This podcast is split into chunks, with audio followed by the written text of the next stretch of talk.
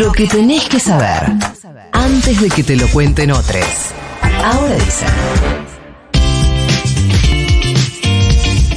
No sé si han leído, en los últimos días se difundió un estudio que hizo el portal Zonaprop que hace unos cálculos no respecto de los aumentos de los alquileres una vez que el alquiler fue hecho, sino los aumentos en los alquileres que ofrece en su portal, es decir, a cuánto se ofrecía un ambiente, dos ambientes, tres ambientes en tal zona hace un tiempo y a cuánto se ofrece ahora y el cálculo fue que en 2022, durante todo el año, han aumentado en las ofertas un 98,2%.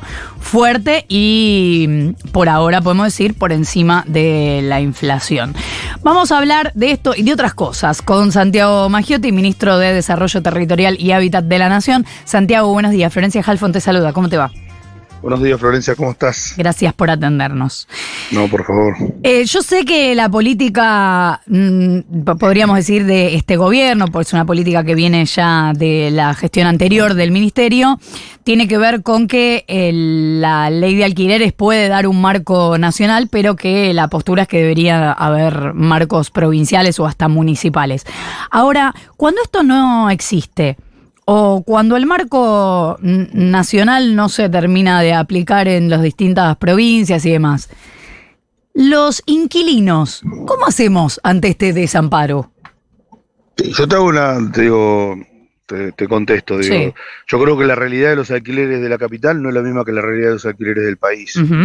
Digo, cada zona tiene una, una realidad distinta y, y en muchos lugares, digo, y la experiencia, como por ahí en algún momento te lo puede haber dicho el anterior ministro, yo como intendente de Navarro, las cuestiones de alquileres en mi localidad como intendente, sabía cuál era la planificación de, de, de, la localidad y lo trabajábamos desde el municipio con una preocupación, ayudando y generando condiciones eh, para los vecinos que tenían que alquilar. Por eso decimos que quien conoce la realidad de sus vecinos más de cerca son los municipios, las provincias, y, tienen que tener programas para poder dar respuestas a estas situaciones, digo, desde, tener tasas diferenciadas a las viviendas ociosas, o como tenemos en algunos municipios, eh, hasta el 100% se le incrementa la tasa a los terrenos ociosos dentro de los cascos urbanos.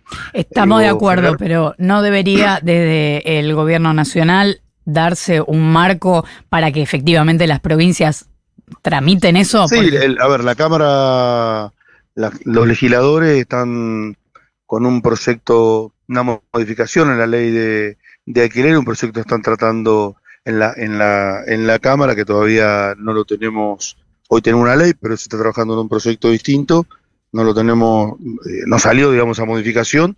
Eh, el gobierno nacional puede generar una tasa, pero lo que después, digo, a ver, ¿cuáles son las variables para, para poder trabajar sobre la vivienda ociosa? Tiene que ver con los gobiernos más locales, en que para una persona que tiene una vivienda ociosa le sea más caro tener una vivienda no ocupada que ocupada. Digo, ¿de qué manera lo puede, le puede ser más costoso? Tiene que ver con las tasas que paga, ¿no?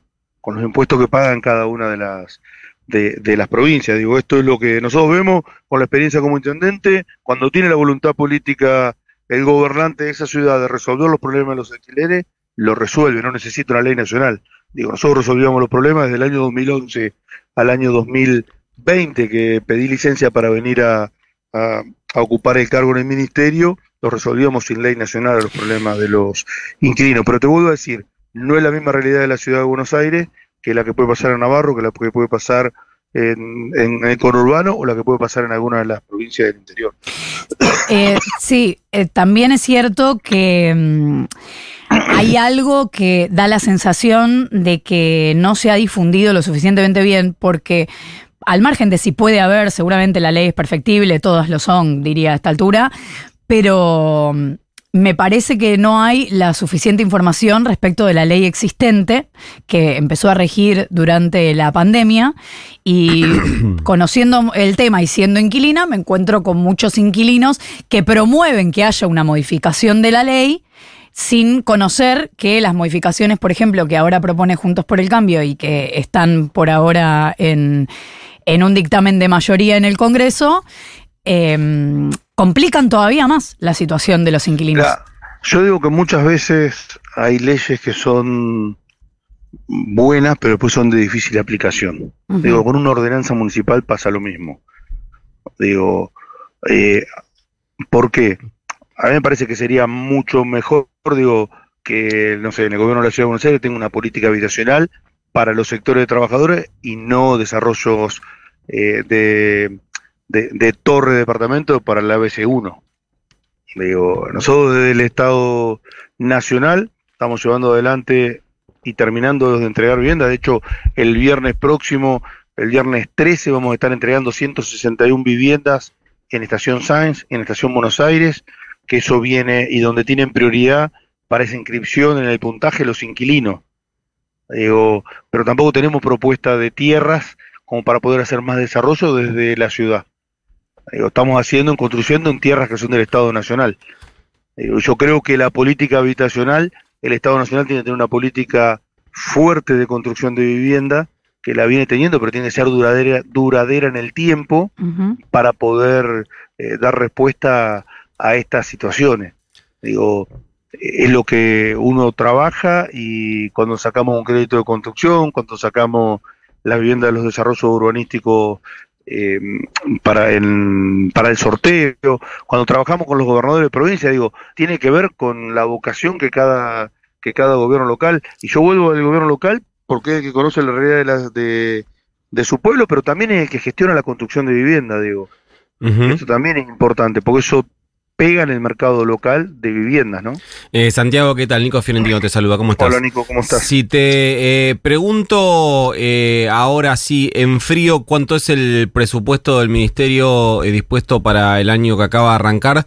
¿Te agarro desprevenido o lo tenés fresco? No, no, lo tengo, 360 mil millones. nosotros tenemos el presupuesto, hoy estamos conduciendo en Argentina eh, ya, entregamos vivienda a más de 76 mil familias, casi 77 mil familias se le han entregado viviendas y tenemos en construcción 148 mil viviendas más. Digo, eh, tenemos el presupuesto para poder culminar o terminar esa vivienda, pero estamos trabajando con el sistema financiero, con los bancos públicos primeramente, para ver si podemos eh, sacar alguna línea de crédito hipotecario, pero que sea ajustable por salario. Te pregunto, te pregunto puntualmente por el presupuesto porque eh, una de las cosas que eh, señaló el presidente eh, Alberto Fernández... Sí, mira, yo te cuento, nosotros arrancamos con un presupuesto el año pasado de 290 mil millones sí. y terminamos ejecutando, digo, ejecutamos el, algo así como 330 mil 320 mil millones de pesos. Sí. ejecutamos. Quiero decir que tuvimos más presupuesto del que se había presupuestado. ¿Y vos crees que este año puede pasar lo mismo? Este año va a pasar lo mismo, eh, claramente. Igual iba a otro lado, Santiago, y es ah, que está, está, la discusión respecto a de dónde tiene que salir la guita para cumplir con el fallo de la Corte Suprema que eh, eh, ordena prácticamente duplicar, prácticamente no, más que duplicar la coparticipación que le corresponde a la Ciudad de Buenos Aires.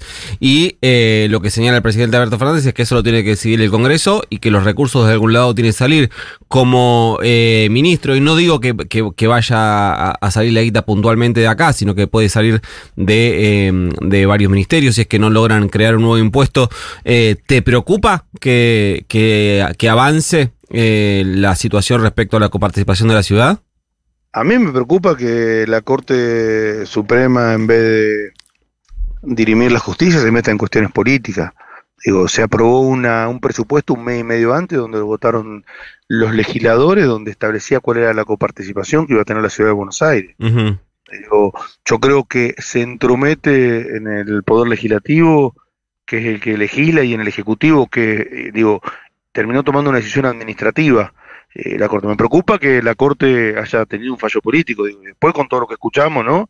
Que, que, un vocero de uno de los jueces le explicaba a, a, un ministro de la ciudad qué era lo que tenían que hacer los legisladores. Digo, me preocupa esa intromisión de la justicia en los otros dos poderes. Digo, y claramente, digo, para poder tener un gasto, tener que tener eh, el correspondiente ingreso. creo que, el gobierno eh, está haciendo lo que tiene que hacer, que defender los intereses de todos los argentinos. Digo, nosotros estábamos en misiones. Eh, si, si no defendiésemos los intereses federales no podríamos haber girado recursos a misiones para que pueda construir esas viviendas. Digo, y ese fallo afecta o puede o podría llegar a afectar eh, todas las obras que se están haciendo en el país. Y eh, entiendo por esto último que decís que si te hubiesen consultado, si bien no es tu área, y, o, si bien, o, tal vez sí porque sos intendente, de alguna manera los recursos coparticipables eh, terminan eh, llegando ahí a la última ventanilla, que son los municipios, estás a favor de la decisión del presidente y de hasta ahora 11 gobernadores de ir por el juicio político contra la Corte Suprema. Ah, yo creo que la Corte Suprema se extralimitó y por supuesto, digo, a ver, yo como intendente cada vez que la oposición presentaba alguna ordenanza, eh, la discusión era, no hay problema, dígame dónde sacamos los recursos y hacemos lo que nos proponen. Digo, porque hay que tener la, la, la, lógica de cómo, cómo, se, cómo son los recursos del Estado, digo, es a través de impuestos, bueno, si yo voy a tener un gasto, tengo que tener eh, un, un, un, ingreso demostrable para poder llevarlo adelante, si no después me van a acusar de malversación de fondos porque estoy girando partida. Santiago, el crédito hipotecario del que hablabas hace un rato es eh, de compra de viviendas. Estamos trabajándolo con el sistema financiero eh, para ver si podemos llevar adelante un crédito que sea ajustable por salario. Digo, por eso también estamos trabajando el sistema con el sistema financiero y con el Banco Central, porque tendría que modificarse alguna normativa que tiene el, el sistema mm, eh, alguna normativa tiene el Banco Central, perdón, eh, sobre, sobre esta temática. En principio nosotros siempre intentamos eh, promover la construcción de viviendas, ya sea en desarrollo urbanístico, eh, nuestros del Estado Nacional o de las provincias o de los municipios. Digo, ¿por qué? Porque construir una vivienda vale alrededor de 700 dólares el metro cuadrado y cuando uno va a comprar la vivienda, quien vende la vivienda pide 1.500, 1.800 o 2.000 dólares el metro cuadrado. ¿Qué quiero decir? que tiene una ganancia muy importante que construir la vivienda, por eso eh, para un trabajador sería mucho más económico comprar una de las viviendas de los desarrollos urbanísticos que tiene el Estado o poder construir eh, la, la, la, vivienda. Claro, me preguntaba si cuando el gobierno nacional eh, en esta gestión decidía no impulsar estos créditos hipotecarios para la compra de viviendas, o sea, sí reformas, eh, sí eh, construcción, pero no para la compra de viviendas ya eh, existentes, tenía que ver con esto que decías de que son políticas concentradas en personas de menos recursos, esto que decías que, que debería suceder en la ciudad de Buenos Aires. ¿Esa no. es la lógica? Y mira, digo, a ver, nosotros eh, creemos que no solamente cuando uno impulsa la construcción de la vivienda, no solamente la familia que va a obtener esa casa eh, de, es la, la, beneficiaria directa, no, pero claro, da trabajo. mucho empleo y mucha reactividad, claro. Mucha reactivación económica, claro. que genera generando, termina generando más empleo. Uh -huh. Es una política que ataca tres cuestiones eh, importantes que tiene la necesidad de la Argentina, ¿no? Uh -huh. Bueno, pero entonces esto que decís que están pensando sobre crédito hipotecario para comprar viviendas y basado en salarios, te referís a índice de salarios, no al salario de cada persona. No, al índice de variación salarial, nosotros nuestro esquema de los desarrollos urbanísticos, que hoy tenemos abierta la inscripción eh, para, la, eh, para la inscripción para el sorteo de 635 viviendas en 17 provincias argentinas, en las cuales también está la ciudad de Buenos Aires, por supuesto, eh, el, el, ajuste de la cuota es al 0,9 del índice de variación salarial. ¿Por qué el 0,9? Porque hay salarios que están por encima del índice y salarios que están por debajo.